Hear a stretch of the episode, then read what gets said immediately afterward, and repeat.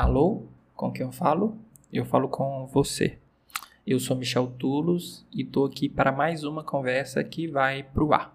Eu queria te dizer que tudo bem se você voltar atrás. Nenhuma decisão precisa ser definitiva. Então, é, isso é uma questão que eu venho conversando com alguns clientes, porque desde cedo nós temos essa crença que boa parte das nossas decisões elas são definitivas, ou seja, uma vez que eu decidi algo, eu tenho que ser fiel àquilo.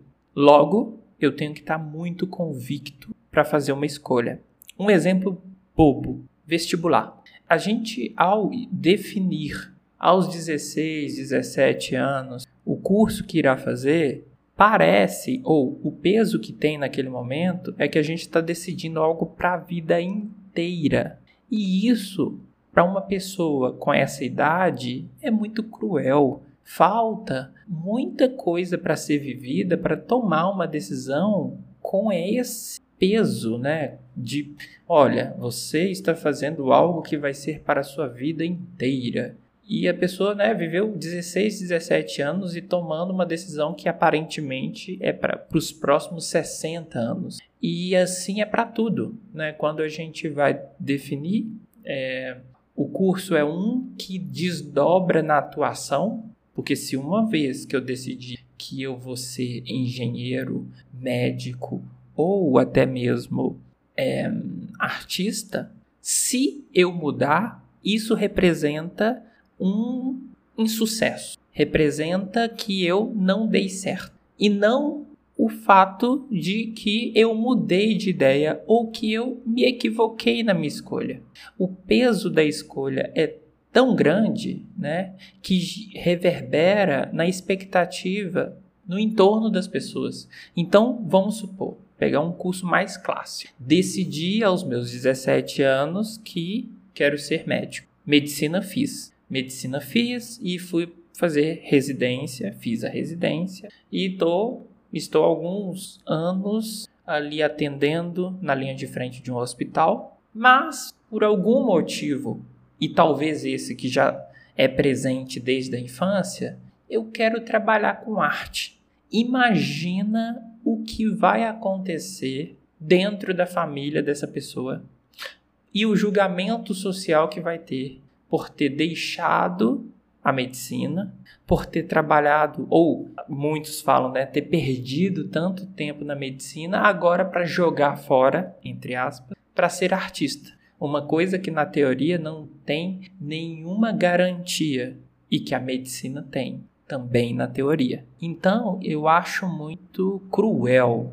volto a dizer e vou repetir várias vezes, eu acho muito cruel, porque a nossa vida ela é muito fluida, a nossa vida ela é orgânica. A gente faz escolhas diante das encruzilhadas que aparecem, que muitas vezes não são previsíveis, para não dizer que, que são sempre. E uma vez que a gente faz uma decisão, e percorre esse caminho diante da encruzilhada, surgem outras coisas. Então, como é que aos 17 anos, por exemplo, eu vou decidir uma carreira, sendo que eu ainda nem percorri muitas coisas, eu nem sei a consequência daquilo, eu não sei as consequências na vida diante das minhas escolhas ao percorrer. Então, mais uma vez, acho muito cruel. Tudo bem mudar, tudo bem repensar, tudo bem ser honesto, porque se tem uma outra coisa que induz muito as nossas escolhas, é o convívio social. E aí, muitas vezes, aos 16 anos, eu tenho que fazer uma escolha para minha vida, mas eu não estou me escutando. Eu estou indo a partir do que me disseram que é bom. E eu tenho que confiar nessas coisas que me disseram, porque na teoria, muitas vezes, de onde eu escuto, são pessoas que viveram mais. E como eu não tenho ainda o vasto repertório, eu vou escutar. Isso se eu não for induzido. Só que o detalhe é que essa informação, ela vem na ótica do outro, não é na sua ótica, não é na sua perspectiva, não é na sua é, considerando as suas habilidades. Então, é muito cruel e ao mesmo tempo pode ser muito precipitado, porque o ideal seria podermos viver antes para depois escolher, porque aí experimentamos, desmistificamos, é, experienciamos para ver se aquilo mesmo há uma compatibilidade. É, então acredito que é, é muito importante nós entendermos com o passar do tempo que as escolhas elas podem ser equivocadas e não há problema algum. Eu acho que o problema está quando resolvemos não acreditar nisso. E aí temos que carregar o peso de uma escolha que pode ter sido em um cenário nada favorável.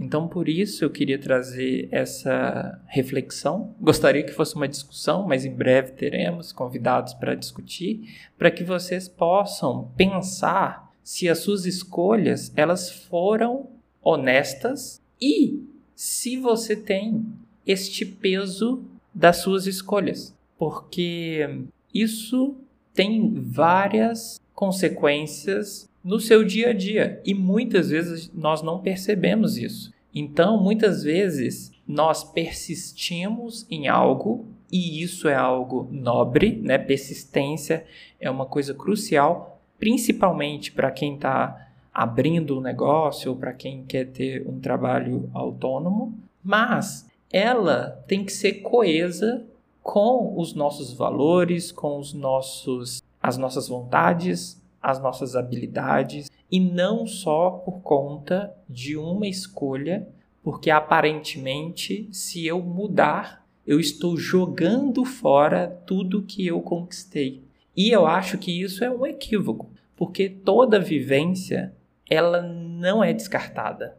Por mais que eu vou para uma área completamente diferente, eu não apago aquilo que eu percorri. Na verdade, ao contato com uma nova área, eu vou fazer uma associação. Por exemplo, do médico. O médico fez né, e foi para a arte. Provavelmente ele vai ter um olhar muito diferente de uma pessoa que sempre foi artista. Pelo fato dele ter um contraponto de uma mentalidade, de um, uma prática que pode vir enriquecer as suas habilidades na arte ele pode ter um viés processual, experimental, até mesmo químico diante das experimentações artísticas. Então esse conhecimento não é descartado. Conhecimento é uma coisa que a gente adquire e fica.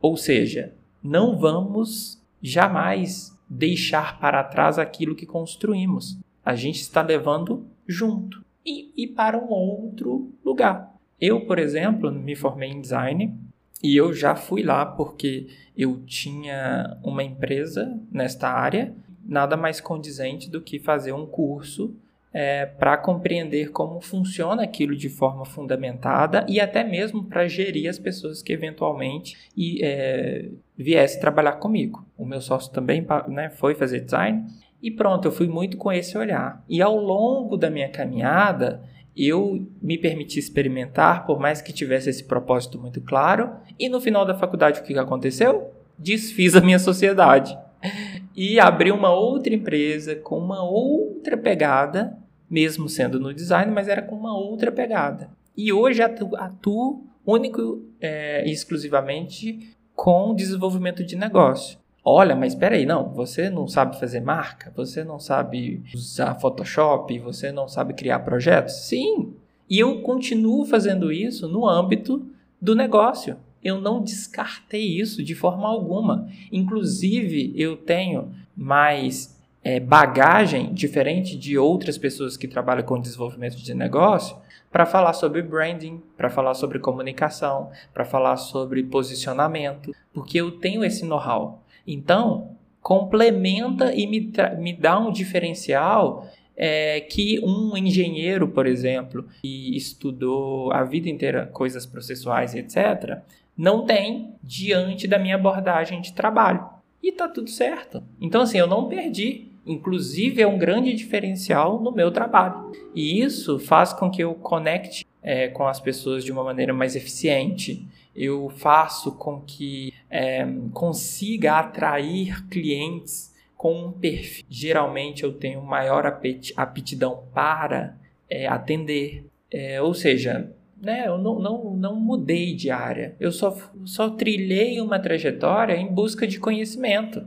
Assim como o meu próprio mestrado, que eu fiz em inovação, que caiu de paraquedas. Eu nunca planejei fazer um mestrado em inovação. E fui, fiz, e foi algo incrível, porque eu vi que a inovação, ela é um lugar para louco mesmo. Porque diante dos fundamentos da inovação, ela surge do caos a inovação, por fundamento, ela não é previsível. Aí eu falei, gente, eu tô no lugar certo, olha o bando de louco que tem aqui. Então foi muito legal. E isso quer dizer que se eu fiz o mestrado em inovação, eu só posso trabalhar com inovação? Não, gente, não precisa de rótulos.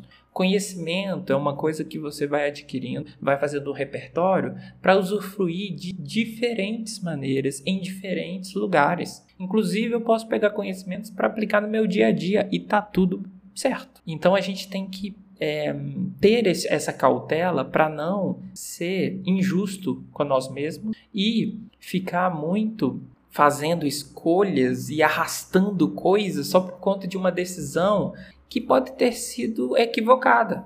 Assim como eu posso estar tá super feliz por conta das minhas decisões. Mas o que eu queria trazer hoje nesse episódio é o contrário, sabe? Porque eu percebi não só com os meus clientes, mas amigos, o quão, o quão uma determinada decisão, ainda mais no campo profissional, ela tem um peso muito grande. Porque, de certa forma, as pessoas têm um medo é, de comprometer os seus ganhos, de comprometer a sua estabilidade. É, e mais do que isso, o medo do novo que é um episódio bem interessante que eu quero trazer, um tema para um episódio. É, o novo ele pode ser algo interessantíssimo, porque inclusive muitas vezes o que é novo aparentemente pode ser algo que você nunca olhou, que sempre te acompanhou, mas você só conseguiu perceber agora. Então acho que é, é muito interessante fazermos esse exercício das nossas escolhas. Então as minhas escolhas elas foram por, por quais motivos? Ou seja, né, ter consciência das escolhas. Segundo, eu levo é, em consideração as minhas escolhas e isso pesa muito diante de uma possível mudança. Quando é que eu fiz essa escolha? Essa escolha ela tinha um contexto que ainda prevalece ou mudou? Porque se mudou, talvez está mais que oportuno para que mude, que o cenário seja favorável para essa mudança. Então acho que vale a pena essa reflexão. E outra é não se culpar, porque muitas vezes a gente, no caso, né, vou trazer aqui da medicina, a pessoa fala: putz, mas eu não queria gostar de arte, eu não queria. É, eu queria ser bem resolvido com a medicina. Olha o tanto que eu já trabalhei, olha o tanto que eu estudei. E aí fica com, se remoendo por conta de negar aquilo que sempre esteve ali, mas que a pessoa não consegue se resolver porque tem toda uma pressão social, familiar ou até mesmo própria. E isso é muito cruel, isso tem é, um, um reflexo muito grande nas nossas decisões e condição de vida. E às vezes a gente sente um peso no nosso dia a dia e muitas vezes são coisas tão subjetivas que a gente não consegue nem saber o porquê que tem algo me incomodando. E uma das coisas pode ser algo assim, como uma escolha que eu fiz em algum momento e que por conta do peso que ele tem, eu arrasto isso e tento é, virar a cara e fingir que não existe essa, essa, essa dívida comigo mesmo. É, então é isso. Né? Eu queria trazer hoje esse, essa conversa. Queria muito que vocês pensassem a respeito das suas decisões e se realmente isso é verdade ou são vozes da minha cabeça. Espero que vocês estejam gostando dos episódios e segunda-feira estou aqui novamente. Então, até logo.